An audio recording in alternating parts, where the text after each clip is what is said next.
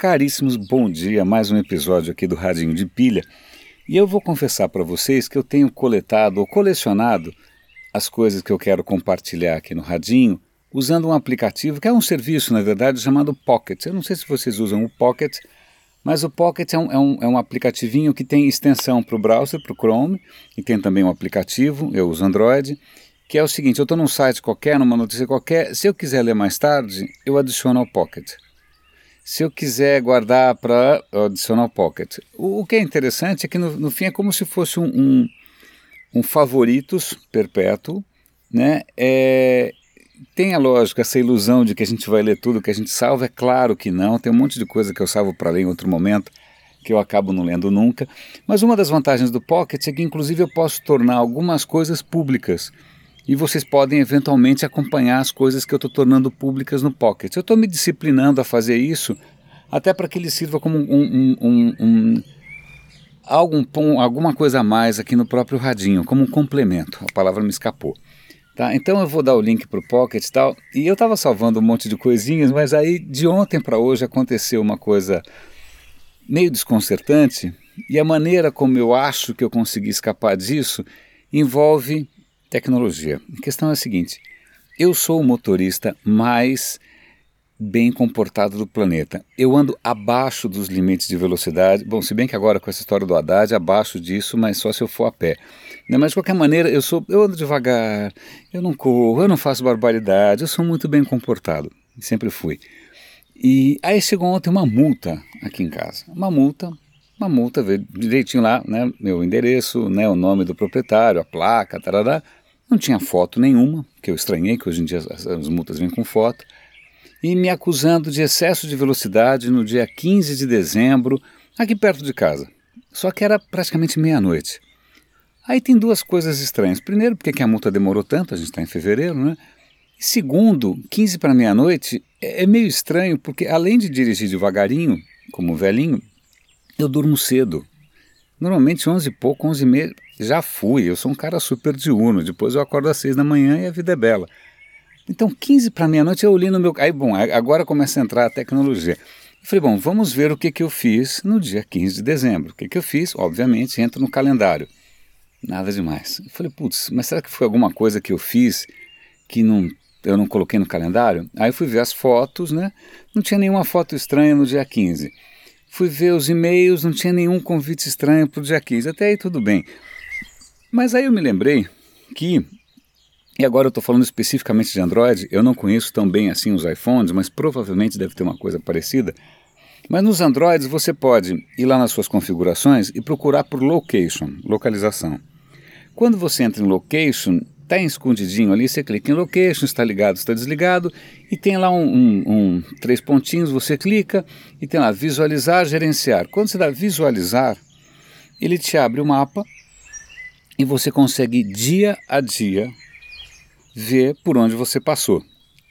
A primeira vez que a gente vê isso, é lógico, é um pouco creepy, né? um pouco assustador. Mas o que, que eu fiz? Eu fui voltando, tá, tá, tá, tá, tá, no tempo, até o dia 15, e lá tá todos os deslocamentos que eu fiz, de casa até não sei aonde, de não sei aonde até o almoço, é, do almoço até é, não sei aonde, e de volta para casa, tipo, sei lá, sete horas da noite. Falei, ué, então, será que minha mulher pegou o carro? Minha mulher também tem um Android, ela, e ela nunca dirige meu carro de qualquer maneira, mas é, ela olhou no location dela também, tudo super bonitinho, idêntico, inclusive mostrando que a gente almoçou junto naquele dia, bonitinho, romântico. Em suma, aí eu não fazia o menor sentido. Aí eu usei outra feature do Google que foi procurar, claro que é né, a natureza essencial do, do, Google, procurei golpe multa de trânsito. E aí eu achei uma, uma página do próprio Denatran, e eu vou passar para vocês esse link também, dizendo que está tendo um golpe em que os, os criminosos eles ficam no bairro X eles fotografam alguns veículos, eles pegam essa placa, tem as. Bom, moral da história, os caras têm um esforço danado e conseguem fazer uns boletos bastante convincentes que quem é mais ingênuo acaba pagando e sustentando a bandidagem. É impressionante o nosso grau de, entre aspas, inovação para coisa que não presta. Então vou dar esses links todos no location, dê uma olhada lá que é muito legal. eu estou olhando aqui o, o, o, o, Pocket, uma coisa que eu achei aqui muito bacana, que tem a ver com o que a gente estava conversando outro dia, que é a questão de hacks.